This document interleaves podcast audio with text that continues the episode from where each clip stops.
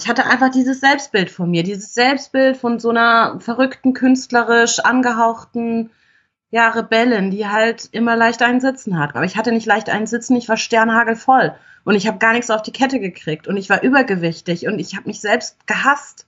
Das war die Realität. Herzlich willkommen zu Ohne Alkohol mit Nathalie. Dieser Podcast ist für alle, die ein Leben ohne Alkohol führen wollen.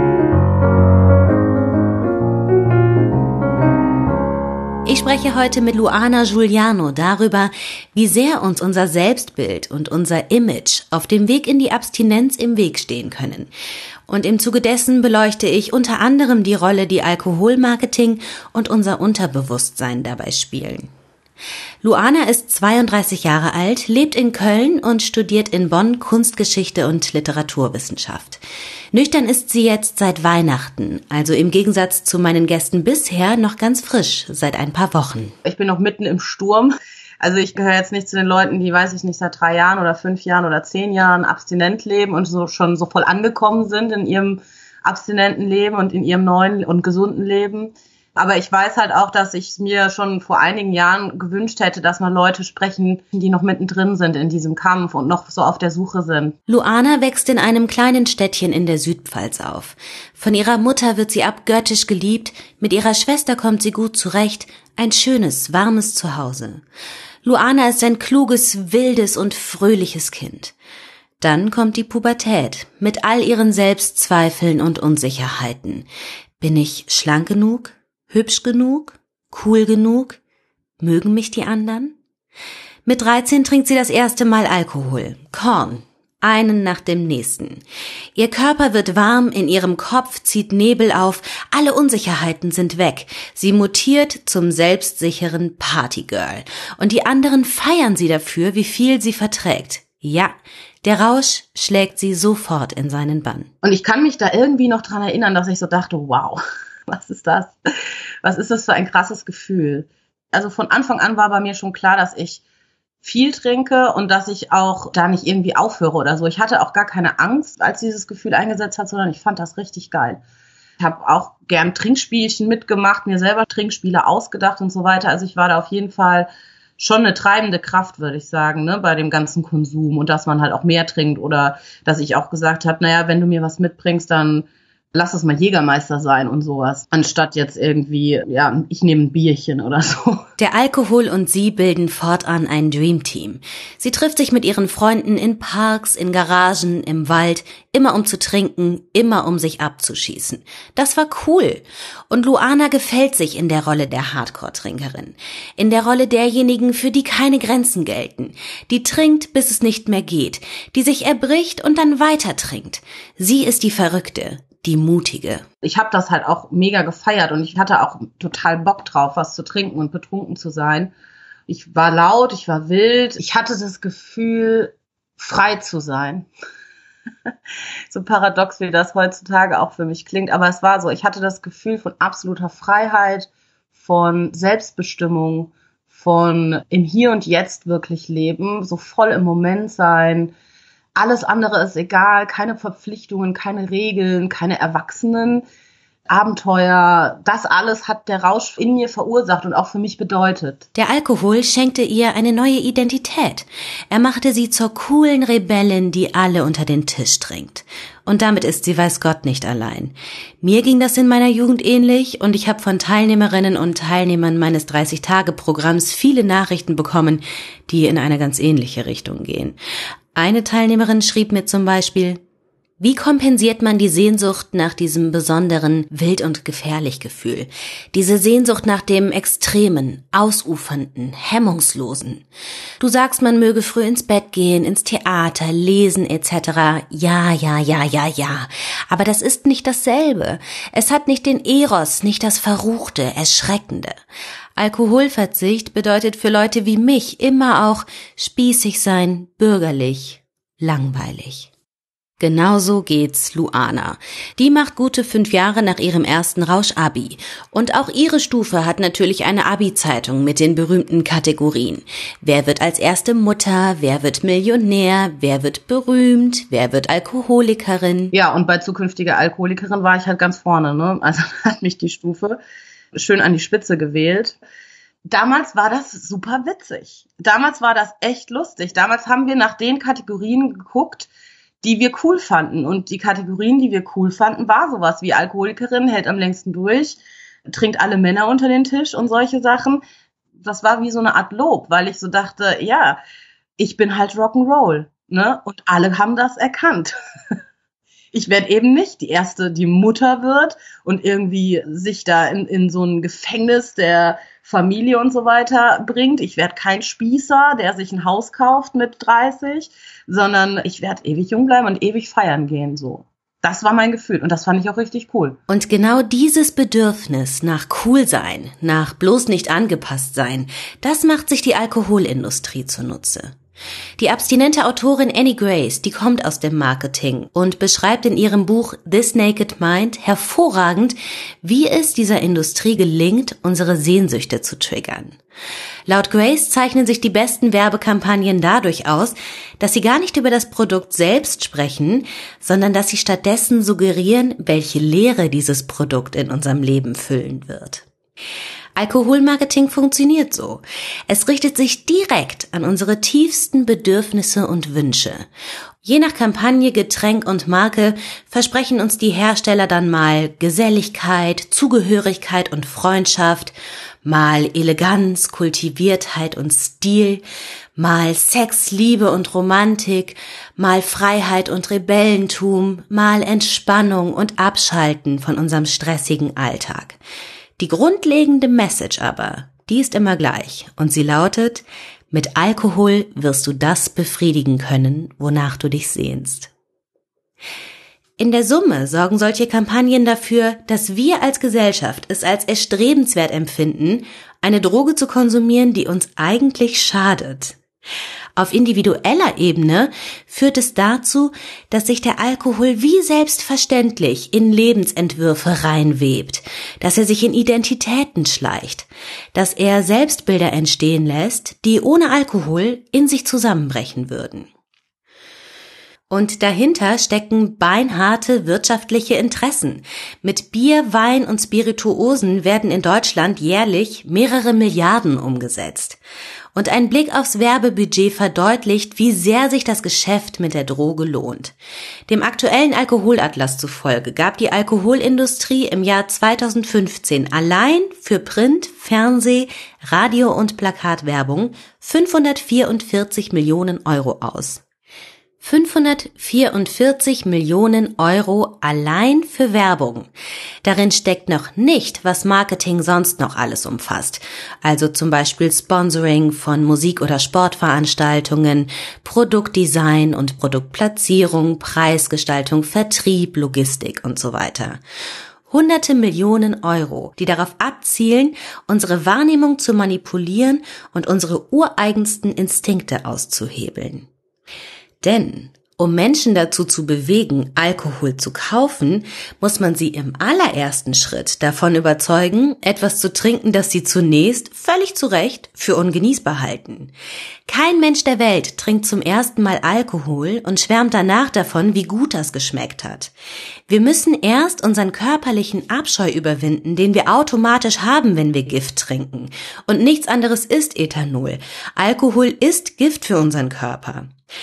Aber wenn wir diesen Abscheu dann überwunden haben und uns die Wirkung der Droge gefällt, dann fangen wir irgendwann an, gern zu trinken, wobei gern hier in Anführungsstrichen steht.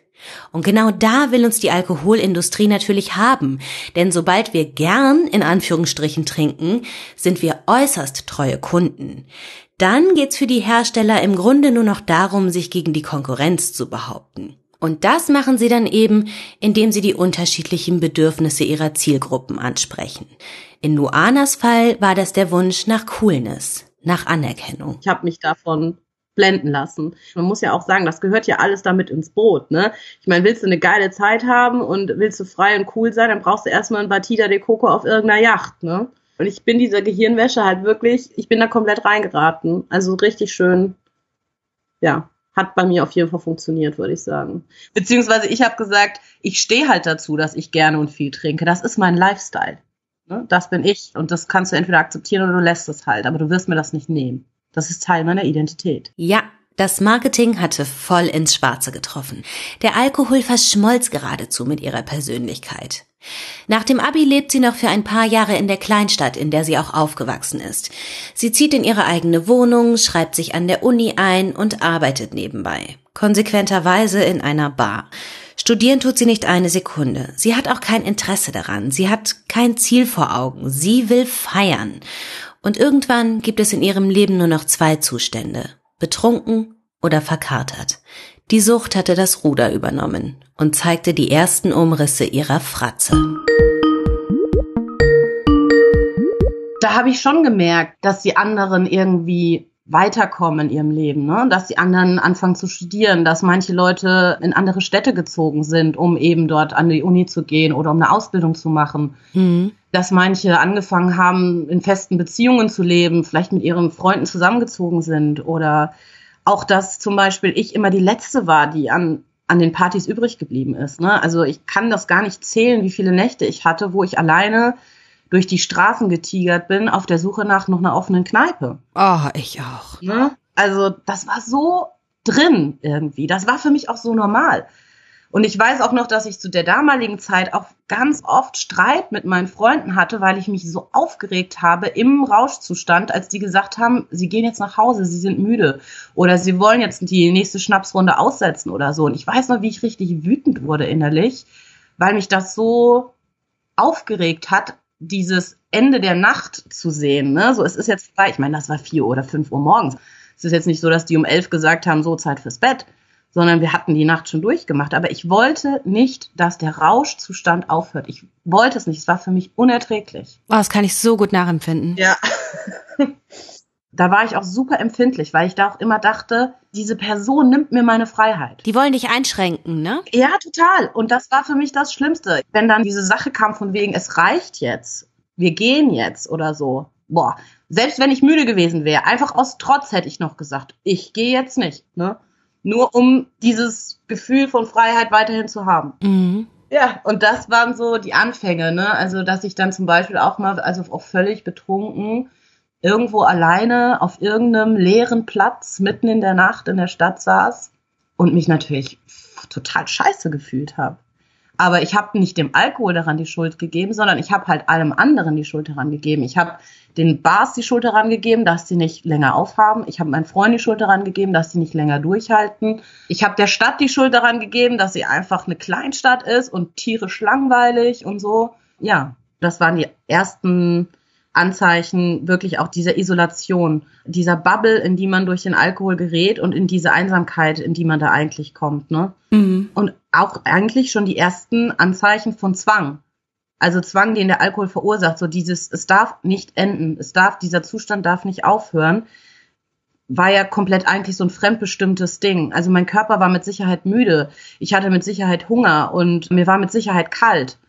Aber ich habe diese ganzen Signale nicht wahrgenommen, sondern es war nur noch, wo ist das nächste Bier, wo ist der nächste Schnaps, wo sind noch Menschen wach, wo läuft noch Musik, ne? Und, und dann findest du die nächste Bar und denkst dir geil und hängst mit irgendwelchen Leuten ab, mit denen du im Traum sonst nicht abhängen würdest, ja. weil das Einzige, das euch verbindet, dieser scheiß Alkohol ist. Genau, das ist es. Also das weiß ich zum Beispiel auch noch, dass ich dann manchmal morgens wach geworden bin und irgendwelche Nachrichten hatte von Leuten, vor allen Dingen eben auch von Männern, bei denen ich dachte, ach krass, ihr interessiert mich einfach null. Ja. null. Ja, oder auch äh, dadurch, dass das ja eben auch alles so kleinstädtisch war, du, du begegnest diesen Personen ja dann wieder auf der Straße, ne? Keine Ahnung, ein, zwei Tage später gehst du einkaufen, dann steht da irgendeiner, strahlt dich an, hey, wie cool, dich zu sehen. Und denkst du so, hä?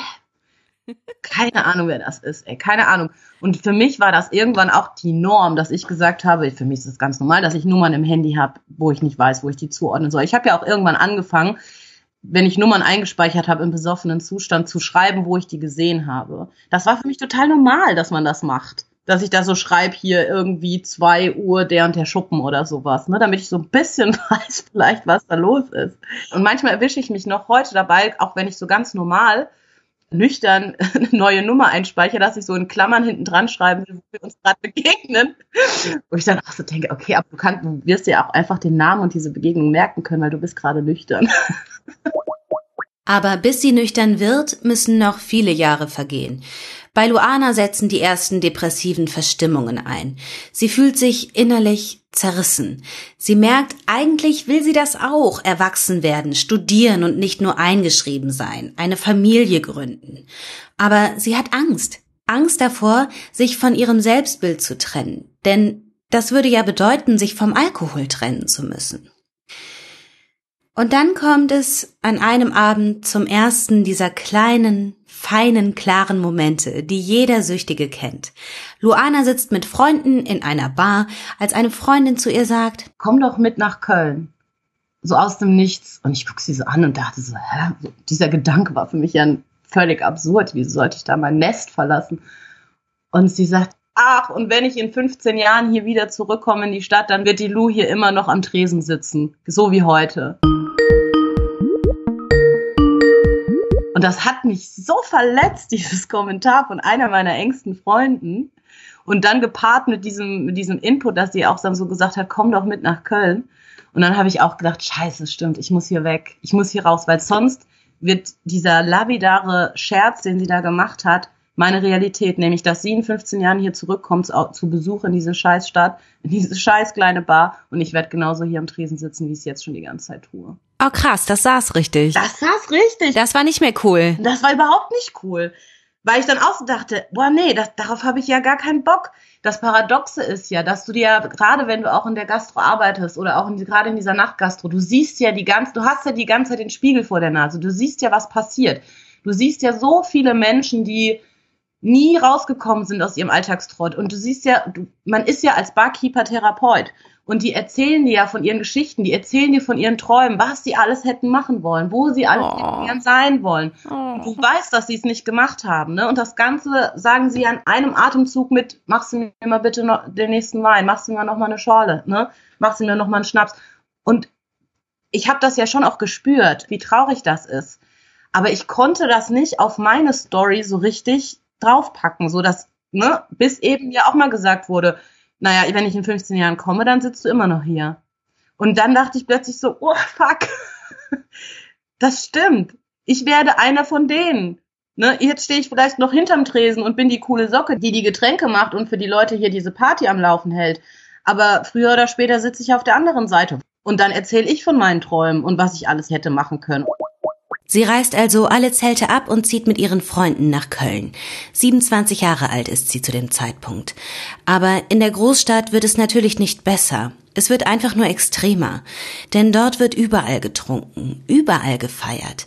Jetzt gibt es immer noch eine Bar, die offen hat. Und wenn es die 24 Stunden Tag- und Nachtbar ist.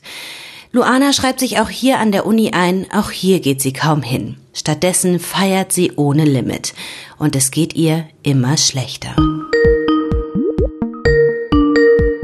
In meinem Leben hat einfach gar nichts funktioniert. Ich habe mich unecht gefühlt. Ich habe mich gefühlt wie in so einer Parallelexistenz von meiner wahren Existenz. Ich habe körperlich total abgebaut. Also ich habe äh, sehr schnell zugenommen. Das Binge-Drinking war gepaart mit Binge-Eating. Also ich habe halt die Zeit, wo ich gesoffen habe, habe ich nichts gegessen. Das war auch immer so, ich kon konnte nicht essen, während ich trinke, weil ich dachte auch immer, ja, aber dann muss ich ja nochmal nachtrinken, dann werde ich ja wieder nüchtern, wenn ich jetzt ein Brot esse oder so. Und ich habe auch irgendwann kein Hungergefühl mehr gehabt, wenn ich getrunken habe. Ich meine, wenn man halt auch mal so drei oder fünf Liter Bier im Magen hat, dann hat man auch keinen Hunger und habe aber dann anschließend, wenn die Party vorbei war oder wenn ich am nächsten Tag aufgewacht bin oder nachdem ich ein paar Stunden geschlafen habe, kam der große Hunger, ne? Oder das große Fressen eher. Und dann kam ich in dieses Binge-Eating rein. Fettiges, ekelhaftes, alles, was ungesund ist, also ganz furchtbar. Ein Salat oder sowas, auf gar keinen Fall. Also das, was mein Körper vielleicht mal gebraucht hat, ein paar Vitamine oder vielleicht erstmal eine klare Brühe, um irgendwie mal wieder seine Elektrolyten aufzubauen, was weiß ich auf gar keinen Fall. Also ich habe extrem große Mengen an extrem ungesunden Essen in mich reingestopft. Döner, Pommes, Meckes, keine Ahnung. Also alles, was da so, oder halt einfach Bäcker, Backwerk, so Gedöns. Und das war natürlich pures Gift. Also ich habe da den Körper weiter, also ich habe mich selber weiter verletzt. Ne? Und ich meine, mein Feiern ging zwei Tage, meine Fressattacken gingen dann zwei Tage, dann waren halt vier Tage der Woche rum und drei Tage in der Woche habe ich, bin ich irgendwie klargekommen und habe gearbeitet oder so. Naja, dementsprechend war dann eben auch mein seelischer Zustand. Also mir ging es wirklich einfach nicht gut. Aber zu dem Zeitpunkt hast du dich ja auch noch gar nicht gegen den Alkohol entschieden, ne? Nein, gar nicht. Gar nicht. Ich hatte einfach dieses Selbstbild von mir, dieses Selbstbild von so einer verrückten, künstlerisch angehauchten, ja, Rebellin, die halt immer leicht einen Sitzen hat. Aber ich hatte nicht leicht einen Sitzen, ich war sternhagelvoll. Und ich habe gar nichts auf die Kette gekriegt. Und ich war übergewichtig und ich habe mich selbst gehasst. Das war die Realität. Oh je. Ich hatte so Angst, das zu verlieren. Wirklich. Ich hatte wirklich Todesangst, diesen Kumpel zu verlieren. Das war mein bester Freund, der Alkohol. Das war meine große Liebe. Das war das Einzige, wo ich mich noch glücklich fühlte. Das ist ja das Paradoxe.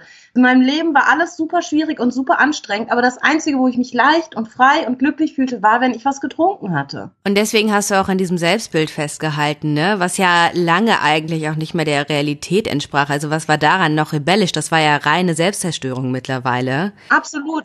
Ich hatte einfach Angst, wenn ich das jetzt auch noch verliere, dann habe ich ja gar nichts mehr. So dachte ich. Die ganze Zeit.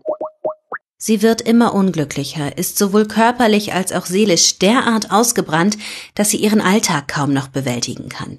Einkaufen gehen, Familie besuchen, Rechnungen bezahlen, solche eigentlich ganz banalen Dinge werden für sie zum Kraftakt, den sie kaum bewältigen kann. Sie spürt, so kann es nicht weitergehen, und sie entscheidet sich dazu, eine Verhaltenstherapie zu machen.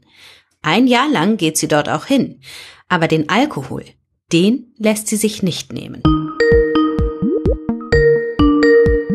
Also selbst wenn die Therapeuten versucht haben, da mal so ein bisschen an mich ranzukommen, aus meiner heutigen Sicht weiß ich, dass sie es versucht haben, aber ich wollte dieses Thema auf gar keinen Fall angehen. Aufzuhören zu trinken war für mich keine Option. Ich hatte auch damals in Köln bei verschiedenen Therapeuten angefragt für eine Therapie. Und es gab welche, die zu mir gesagt haben, Sie können super gern bei mir eine Therapie anfangen, ist überhaupt kein Problem, aber dann, dann hören Sie auf zu trinken. Ich werde nicht mit Ihnen eine Therapie machen, solange Sie noch trinken. Und ich dachte so, pff, was ist das denn für einer? Da ist ja überhaupt nicht kompetent. Was will der mir denn erzählen? Will der jetzt über mein Leben bestimmen oder was, was ich in meiner Freizeit zu tun habe? Nur weil ich bei dem jetzt eine Therapie mache. Du dachtest immer noch, die Lösung liegt woanders, ne? Die Lösung liegt darin, schlank zu sein oder? Genau. Ich dachte, wenn ich anfange Sport zu machen, wenn ich das mal durchhalte, wenn ich mein Studium mal beende und einen coolen Job habe, wenn ich mal einen netten Mann kennenlerne und so weiter, dann ist das alles überhaupt gar kein Problem mehr. Ne? Dann wird's mir gut gehen. Das war total klar für mich, dass es immer an diesen anderen Sachen liegt. Was ich auch alles dafür gemacht habe. Ich habe Podcasts hoch und runter gehört. Ich habe mich im Fitnessstudio angemeldet. Ich bin trainieren gegangen. Ich habe mich getraut, mal Dating-Apps zu benutzen und mich mit Männern zu treffen und wirklich so Standard-Dates zu machen. Und ich habe mich so bemüht. Ne? Ich habe dieses ganze Happy, Happy und so weiter Ding gemacht. Ich habe versucht eine Meditation. Ich bin spazieren gegangen. Ich habe mir ein für was bin ich dankbar Tagebuch angelegt. Aber du hast halt nicht aufgehört zu trinken. Ich habe nicht aufgehört zu trinken. Dann kannst du noch so viel Dankbarkeit praktizieren. Ja. Ich habe nicht aufgehört zu trinken. Ich habe nicht aufgehört, mir die Nächte um die Ohren zu hauen, ey. Und ich war irgendwann einfach fertig. Ich war so erschöpft. Ich, ich war wirklich einfach müde, weil ich dachte, was zur Hölle ist das? Ist das Leben so anstrengend? Wir Menschen haben zwei Denksysteme, das Bewusste und das Unterbewusste.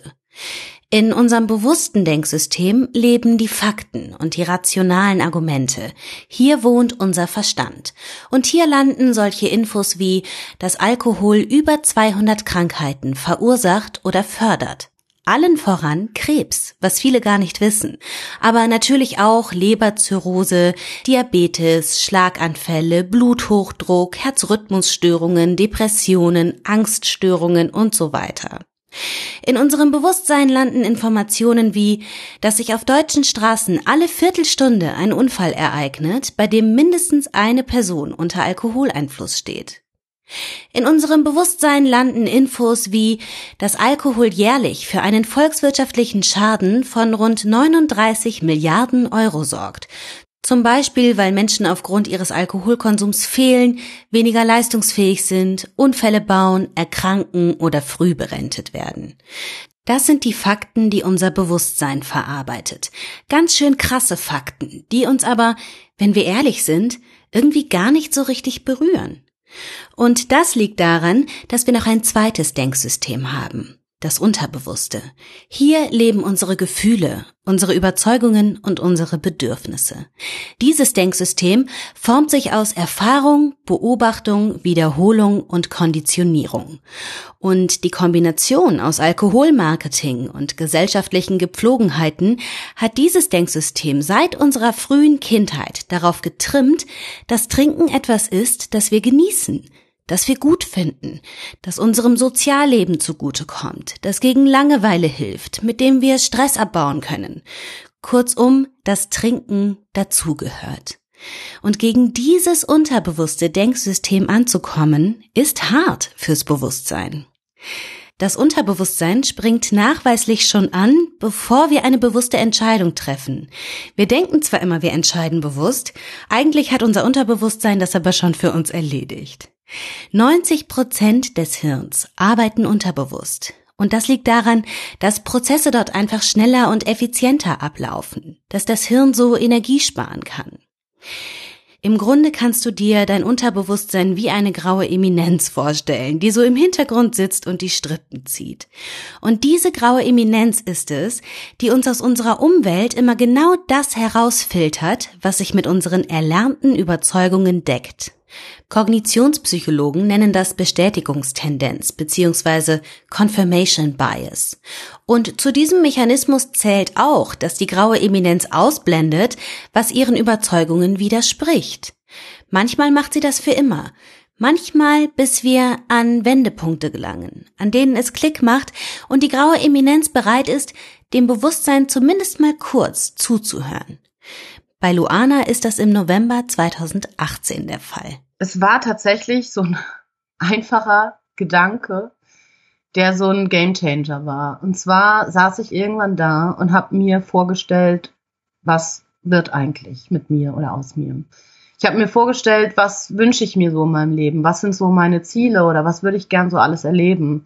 Und dazu gehörten so Sachen wie mal nach Irland reisen, mal in Schottland wandern, mal äh, heiraten, und als ich mir diese Sachen vorgestellt habe, wie ich sie mache und wie die so sein werden, war ich immer betrunken dabei in meiner Vorstellung. Also es war immer klar, dass ich das mache und dann trinke. Oder dass da eine Party sein muss. Zum Beispiel die Vorstellung meiner Hochzeit war, dass ich mit diesem Typ durchbrenne und wir uns in irgendeiner Bar vorlaufen lassen. Die Vorstellung, nach Irland zu fahren, war, die Pubs abzuchecken. Und so weiter und so fort. Und das hat mich wirklich erschreckt. Ich dachte so, krass. Ich kann mir kein Leben ohne Alkohol vorstellen. Und da hatte ich das erste Mal das Gefühl, ich bin voll fremdbestimmt. Alles, was ich die ganze Zeit wollte, frei sein, unabhängig sein, selbstbestimmt, selbstbewusst und so weiter, bin ich überhaupt nicht, weil das alles übernimmt der Alkohol für mich. Ich kann mir nicht vorstellen, ohne Alkohol zu leben. Und das ist doch nicht normal. Das kann doch nicht sein. Und das war halt richtig krass, dieser Gedanke und dieses Gefühl, was das in mir ausgelöst hat. Ich habe wie eine Panik gekriegt, wo ich dachte, boah, das, das kann nicht sein. Auf gar keinen Fall. Ich habe hier mein Reich und eigentlich müsste ich als die Königin meines Reiches auf dem Thron sitzen, aber auf diesem verfickten Thron sitzt der Alkohol und ich schon lange nicht mehr. Der sitzt auf dem Thron und bestimmt hier alles, was hier so passiert um mich rum. Und ich bin nur ein kleiner Schatten meiner selbst geworden und verstecke mich in irgendeiner dunklen Ecke, weil ich zu viel Angst habe, den Alkohol von seinem Thron zu stoßen, von meinem Thron zu stoßen. Sie hört auf zu trinken. Und es war wirklich so. Es ging mir tausendmal besser. Also ich war ruhig. Ich habe plötzlich gemerkt, ich bin überhaupt gar kein nervliches Wrack, sondern ich bin eigentlich ein total stabiler Mensch. So. Mich kann eigentlich gar nicht viel aus der Ruhe bringen. Ich habe gemerkt, dass ich unglaublich viel zustande bekomme. Ne? Also ich kann mir einen neuen Job suchen, wenn ich will. Ich habe Kurse in der Uni abgeschlossen und ich habe all diese Dinge gemacht, ohne dass sie für mich anstrengend waren. Oder dass ich dachte, ich renne hier von A nach B und ich krieg das alles zeitlich nicht hin und es ist nur Chaos. Es war total easy. Es war total einfach, einkaufen zu gehen. Es war total einfach, die Banksachen zu erledigen. Es war total einfach, sich eine neue Versicherung zu besorgen oder das Konto zu wechseln. Das war so einfach, weil ich halt einfach nüchtern war. Und weil, wenn ich frei hatte, hatte ich wirklich frei. Ich hatte so viel Zeit. Ich hatte so viel Geld. Aber Sie hat einen Kardinalfehler begangen. Sie hat die Rechnung ohne ihre graue Eminenz gemacht. Die war noch immer der Überzeugung, dass ein Leben ohne Alkohol langweilig ist, dass sie ohne Alkohol langweilig ist. Nicht genug, nicht komplett. Ihre graue Eminenz war noch immer der Überzeugung, dass Alkohol ihr bester Freund ist, der einzige, der sie wirklich glücklich machen kann. Das heißt, Luana trank zwar nicht, ihr Körper war nüchtern, aber ihr Geist, der war es noch nicht. Das war für mich halt super schwierig. Und ich habe ja mit dem Rausch so viel Positives verknüpft. Das hat mir halt tatsächlich einfach gefehlt. Ich, wenn ich das so beschreiben müsste, wäre das wie wenn du eine sehr lange, zwar schädliche, aber super intensive und sexuell geile Beziehung geführt hättest mit jemandem und ihr habt euch zwar getrennt, aber du müsstest ihn dann jetzt zum Beispiel die ganze Zeit wiedersehen, wie er mit jemand anderem rummacht. Tief im Innern war Luana noch immer der Überzeugung, dass ihr Leben ohne Rausch langweiliger ist. Dabei hatte ja gerade der Alkohol eine fast unerträgliche Monotonie in ihrem Leben etabliert. Es bestand ja nur noch aus Abstürzen, Fressattacken und Regeneration. Aber genau diese Diskrepanz zwischen bewusstem, rationalem Wissen und dem, was unser Unterbewusstsein noch für richtig hält, die ist es, was es für viele so unglaublich schwer macht, nüchtern zu bleiben. Und das lässt sich natürlich auf alle Selbstbilder übertragen, mit denen wir unsere Sucht am Leben halten. Ich nenne mal ein paar Beispiele, von denen einige auch aus This Naked Mind von Annie Grace stammen. Alkohol macht dich nicht glücklich. Er hat dir einfach nur die Fähigkeit geraubt, ohne ihn glücklich zu sein. Er lindert schlichtweg deine Entzugserscheinungen. Was sich dann kurz anfühlt wie Glück, ist de facto nichts anderes als nackte Sucht. Alkohol macht dich auch nicht kreativer oder klarer. Er betäubt deine Sinne, benebelt deinen Geist und kidnappt deine Zurechnungsfähigkeit. Alkohol hilft dir nicht dabei, Stress zu bewältigen. Er ist der Grund, warum dein Leben und deine Verpflichtungen dir überhaupt so schwer fallen. Alkohol ist nicht gesund fürs Herz. Er greift dein Herz an, genauso wie dein zentrales Nervensystem, dein Immunsystem und deine seelische Gesundheit. Alkohol ist nicht dein soziales Schmiermittel. Er ist der Grund für deine Einsamkeit, für deine Streitsucht, für deinen Groll. Alkohol sorgt nicht für tiefere Verbindungen. Er ist es, der dieses Gefühl in dir auslöst, von keinem so richtig verstanden zu werden und nicht dazu zu gehören. Menschen sind nicht langweilig, weil sie nicht trinken. Menschen sind langweilig, weil sie langweilig sind. Menschen sind witzig, weil sie witzig sind. Und witzige Menschen sind eindeutig witziger, wenn sie nicht betrunken sind. Ein Dinner mit deinem Partner ist nicht deswegen schön, weil du ein Glas Rotwein vor dir stehen hast. Es ist schön, weil du Zeit mit deinem Partner verbringst. Ein Glas Rotwein macht das Ganze nur romantischer, weil du der Ansicht bist, dass ein Glas Rotwein es romantischer macht. Dass du auf Partys nur mit einem Drink in der Hand Spaß haben kannst, liegt daran, dass du glaubst, nur mit einem Drink in der Hand Spaß haben zu können.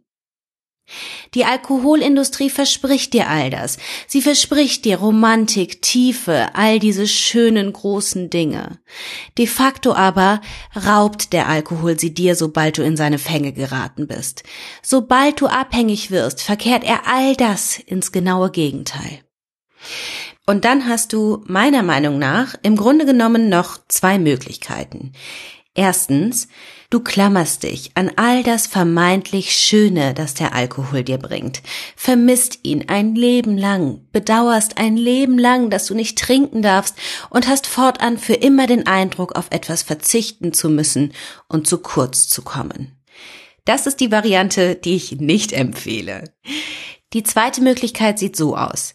Du siehst ein, dass es für dich zusammen mit Alkohol kein schönes Leben geben wird und arbeitest von nun an daran, die positiven Seiten deiner Abstinenz zu erkennen und deiner grauen Eminenz zu verklickern, dass du frei bist.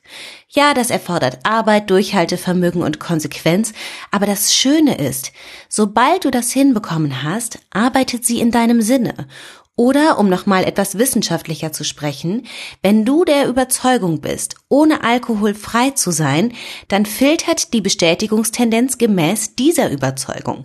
Dann erkennst du überall, wie reich, wie schön, wie intensiv dein Leben ohne Alkohol ist. Und dann kannst du irgendwann auch überhaupt nicht mehr verstehen, warum in Gottes Namen du überhaupt mal trinken wolltest. Luana hängt vor einem Jahr nach dem Aha-Erlebnis mit dem Thron leider noch in Nummer eins fest, im Bedauern. Und das ist in den meisten Fällen eine Rückfallgarantie. Und so war's dann auch nach vier Monaten Abstinenz. Karneval in Köln, sie geht aus, zögert nicht eine Sekunde und trinkt. Damit beginnt ein monatelanger Totalabsturz. Es ist ja auch so bei Veränderungen oder bei Wandel, und auch bei Mustern, das Alte, egal wie schädigend es ist, fühlt sich immer leichter an, erstmal. Weil es ist ja auch natürlich auch ein bisschen bequem, einfach so einem vorgekauten System zu glauben. Und deswegen hat es sich leichter angefühlt, aufzugeben, weil es war ein Aufgeben, als weiterzumachen, ja, oder weiterzukämpfen. Nach einem halben Jahr zieht sie nochmal die Reißleine, wagt es nochmal. Die Abstände zwischen ihren Abstürzen werden größer. Sie gewöhnt sich an das nüchterne Leben, fängt an, es zu mögen. An Weihnachten trinkt sie das letzte Mal. Dort, in der Kleinstadt, in der alles angefangen hat, in der ihre trinkende Rebellin geboren wurde, dort hat sie sie nun zu Grabe getragen. Sie hat endlich realisiert, das bin ich nicht, und ich werde dafür sorgen, dass ich herausfinde, wer ich bin. Aber das ist jetzt eben auch gerade mal einen guten Monat her und sowas dauert. Es gibt auf jeden Fall noch einen Teil in mir, der davon überzeugt ist, dass in Rauschzuständen das Leben schon sehr geil ist, ne? Oder sehr viel Spaß macht. Aber dieser andere Teil, der weiß, dass das eigentlich völliger Quatsch ist und der halt so richtig Bock darauf hat, sich cool und frei und wild zu fühlen und zwar alles im klaren Verstand, der ist halt so laut geworden mittlerweile, dass er den anderen so übertönt.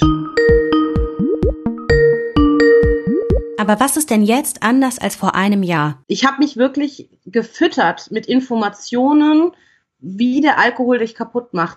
Und habe angefangen, mich ja auch mit dem Nüchternsein zu beschäftigen, mich mit Leuten zu verbinden, die ich halt unheimlich cool finde, die ich total toll finde und halt auch wirklich cool und die nüchtern sind aber, ne? Ich habe angefangen, Kontakte zu vermeiden zu Menschen, die noch voll drin stecken in dieser ganzen Nummer ich habe mir einfach einen neuen Input sozusagen geschaffen. Und das Geile ist ja, ich meine, das funktioniert, ne? Also mhm. Gehirn ist konditionierbar.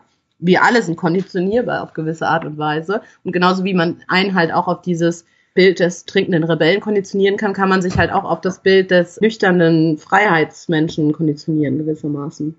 Mhm. Und ich meine, dazu kommt halt wirklich auch die Einsicht oder beziehungsweise die Emotionen. Ne? Ich, ich kann halt auch einfach nicht leugnen, dass ich mich besser fühle, wenn ich nüchtern bin. Ne? Oder wenn ich ganz lange nüchtern bin, zumindest mal. Ich kann ja, ich bin ja immer noch nicht jemand, der es geschafft hat, so ganz abstinent zu leben oder so zu sagen, ja, für mich ist das außer Frage, dass ich jemals wieder trinken werde. Ne? Aber ich spüre ja, wie besser es mir geht und wie ich langsam zu mir zurückfinde das Schlimmste war für mich ja auch, dass ich immer das Gefühl hatte, ich lebe in einem zerrissenen Leben. Ich habe das Gefühl, ich muss mehrere Persönlichkeiten in einer sozusagen vereinen, weil ich ja auch aus einer Familie kam, die die ganz normal ist, so gewissermaßen. Ich wollte irgendwie entfliehen und halt in diese Rebellion rein und gleichzeitig habe ich mich aber auch immer sehr wohl damit gefühlt, ne, eine Familie zu haben und ein schönes Zuhause zu haben und sowas. Und dieses, ja, bin ich jetzt Rock'n'Roll oder bin ich kein Rock'n'Roll? Das macht dich ja irre. Und das habe ich halt auch gemerkt, ey, es kann jetzt auch einfach mal aufhören. Ich kann auch mal aufhören, jetzt einfach irgendeiner Idee von mir ständig hinterherrennen zu müssen und vielleicht einfach mal zu sein. Ne? Rauszufinden, wer ich bin und halt auch einfach mal ich zu sein, egal mit was. Ich muss jetzt auch nicht mehr anfangen, die ganze Zeit irgendeinem Bild zu entsprechen. Ich muss auch keine Mutter werden und ein Haus bauen und in der Vorstadt leben, aber ich muss auch genauso wenig jedes Wochenende drei Tage lang in irgendwelchen Techno-Clubs rumhängen und nach Berlin ziehen. Ne? Und wie sorgst du dafür, dass diese Rebellin jetzt endgültig aus deinem Kopf verschwindet? Ich versuche das Ganze positiv anzugehen, so oft, mehr so auf die Art, ja, ich habe Bock auf neue Sachen auszuprobieren, ich bin neugierig, ich bin unternehmungslustig und ich möchte das gerne einfach mal sehen, was da so alles passiert in einem. Und ich versuche weniger meinen Fokus auf das Nicht-Trinken zu lenken. Also ich will nicht den ganzen Tag daran denken, du darfst nicht trinken, sondern ich will mir eher überlegen, auf was hast du denn Lust?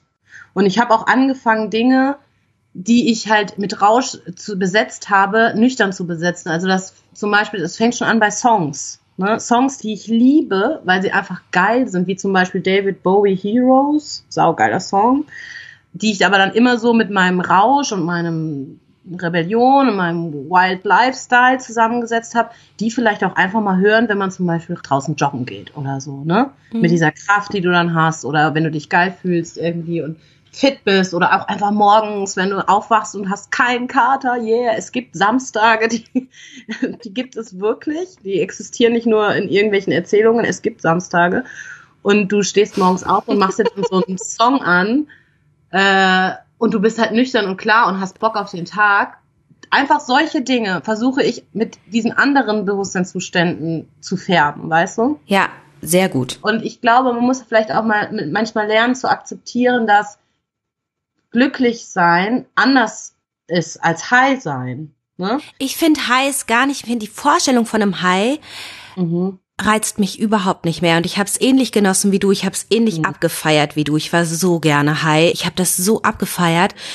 Wenn ich mir heute überlege, High zu sein, es hat keinen Reiz mehr für mich. Es ist, ich finde es nur noch abstoßend. Ja. Und ich möchte ich sein, ich möchte bei mir sein, ich möchte klar sein. Das ist für mich der wahre Reiz. Egal. Und es klingt, wenn man aufhört zu trinken, klingt das so, als hätte mich irgendjemand dafür bezahlt, dass ich das sage. es klingt einfach so. Niemand von der Alkoholindustrie auf jeden Fall. ja, genau. nee, die nicht. Also ich weiß nämlich auch noch, dass ich das so in, in betrunkenen Zuständen oder in der Zeit, in der ich noch getrunken habe, dann solche, wenn ich solche Sätze gehört habe, dachte ich mir immer so, was für ein Bullshit, ey, was reden die? Aber es ist de facto so. Es ist, bedeutet natürlich Arbeit, aber es ist möglich und dann ist es so viel geiler als alles, was dir diese künstlichen Highs so vorgaukeln, weil es halt so echt ist. Ja, und ich glaube, was für dich eben auch ganz gut funktioniert, ist diesen Begriff der Freiheit ganz neu zu besetzen und eben mit Abstinenz zu besetzen. Ganz genau. Und es funktioniert für mich auch wirklich dieses Bild des Throns. Ich will die Königin sein. Ich will die sein, die da oben an der Spitze sitzt und das Ganze hier leitet. Ne? Das funktioniert einfach. Das ist so, dass da so in diese Kraft zu kommen. Weil ich muss mir die Sachen ja nicht verbieten. Ich dachte ja auch immer ganz lange, ich muss mir ja alles verbieten. So, ich muss mir verbieten, tanzen zu gehen. Ich muss mir verbieten, laute Musik zu hören ich muss mir verbieten, irgendwie mit einem Typen zu knutschen oder weiß ich nicht was. Das muss ich mir ja alles gar nicht verbieten. Ich kann ja alles machen, was ich will. Ne? Jetzt kannst du wirklich alles machen, was du willst. Ganz genau. Das ist nämlich der Punkt. Und das ist ein geiles Gefühl. Ich wünsche dir alles, alles Gute dafür. Danke. Für deinen Weg. Und ich danke dir ganz, ganz herzlich für das Interview. ich danke dir. Übrigens diese Mail von einer meiner Teilnehmerinnen, die ich am Anfang vorgelesen habe, die Mail von derjenigen, die das Verruchte vermisst, die habe ich lange, lange vor diesem Interview mit Luana bekommen. Und als ich jetzt im Zuge meiner Recherche die Antwort darauf wieder las, musste ich echt ein bisschen schmunzeln. Rat mal, an welchem Begriff das liegen könnte. Hier meine Antwort. Deine Sehnsucht nach dem Verruchten, Verbotenen und Extremen, die kenne ich nur zu gut. Ich habe das für mich mittlerweile so gelöst, dass ich mich als authentische Rebellin betrachte.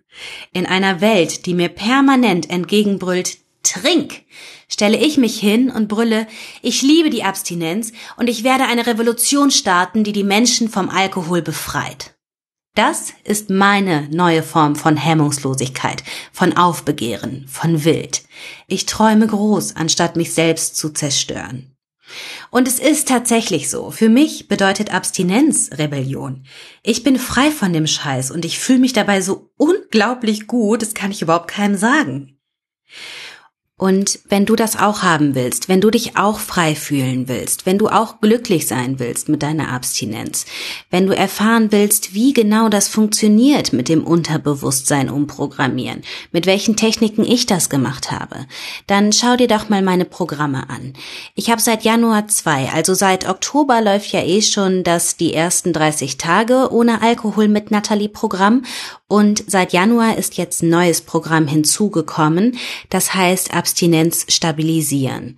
Und in diesem Abstinenz stabilisieren Programm geht es in einem großen Teil genau darum, wie das geht, wie wir unser Unterbewusstsein umprogrammieren können. Jetzt muss ich allerdings dazu sagen, dass ich dieses zweite Programm ursprünglich als Folgeprogramm zu den ersten 30 Tagen konzipiert habe. Aber das Interesse ist so groß und es kommt immer wieder die Frage, kann ich dein Folgeprogramm auch machen, wenn ich die ersten 30 Tage bei dir nicht absolviert habe, wenn ich die ersten 30 Tage aber in meinem realen Leben praktisch schon lange überstanden habe, wenn ich also schon länger nüchtern bin? Und die Antwort lautet, es hängt so ein bisschen davon ab. wenn du weißt, wie du Cravings überstehst, wenn du weißt, was deine Trigger sind und wie du ihnen was entgegensetzen kannst, wenn du weißt, wie du dich nüchtern auf Partys, Geschäftsessen, Mädelsabenden und Festen verhältst, damit sie dir nicht gefährlich werden, wenn du weißt, wie du mit dir selbst umzugehen hast, um nüchtern zu bleiben, also wenn die Basics bei dir sitzen, du aber noch immer so den Eindruck hast, dass du mit deiner Abstinenz nicht so ganz glücklich bist, dann kannst du auch direkt das Folgeprogramm machen. Solltest du dich dazu entschließen, dann schreib mir aber bitte, dass du die ersten 30 Tage nicht gemacht hast, denn dann brauchst du einfach noch ein paar Zusatzinfos. Unabhängig davon möchte ich dich bitten, wenn dir dieser Podcast gefällt, wenn er dir hilft, wenn du ihn für sinnvoll hältst, dann schreib ihm doch bitte eine Bewertung. Schreib mir eine Bewertung, warum er dir gefällt, warum er dir hilft, warum du ihn für sinnvoll hältst. Das wäre echt cool, das würde mir helfen, das würde dem Podcast helfen und ich bedanke mich da schon mal im Voraus ganz herzlich für. Und dann nochmal ein kurzer Reminder. Am 22. Februar halte ich meinen Vortrag im Berg und Mental in München. Inhaltlich geht's um die größten Missverständnisse, wenn es um Alkoholabhängigkeit geht. Um 18 Uhr beginnt es und ich würde mich total freuen, wenn du kommst, wenn du dir eine Umarmung abholst, dir das anhörst und wir einen schönen Abend miteinander verbringen. Jetzt wünsche ich dir aber erstmal einen wunderschönen Tag und denk dran, ein Leben ohne Alkohol ist keine Qual. Es bedeutet Freiheit. Alles Liebe, deine Nathalie.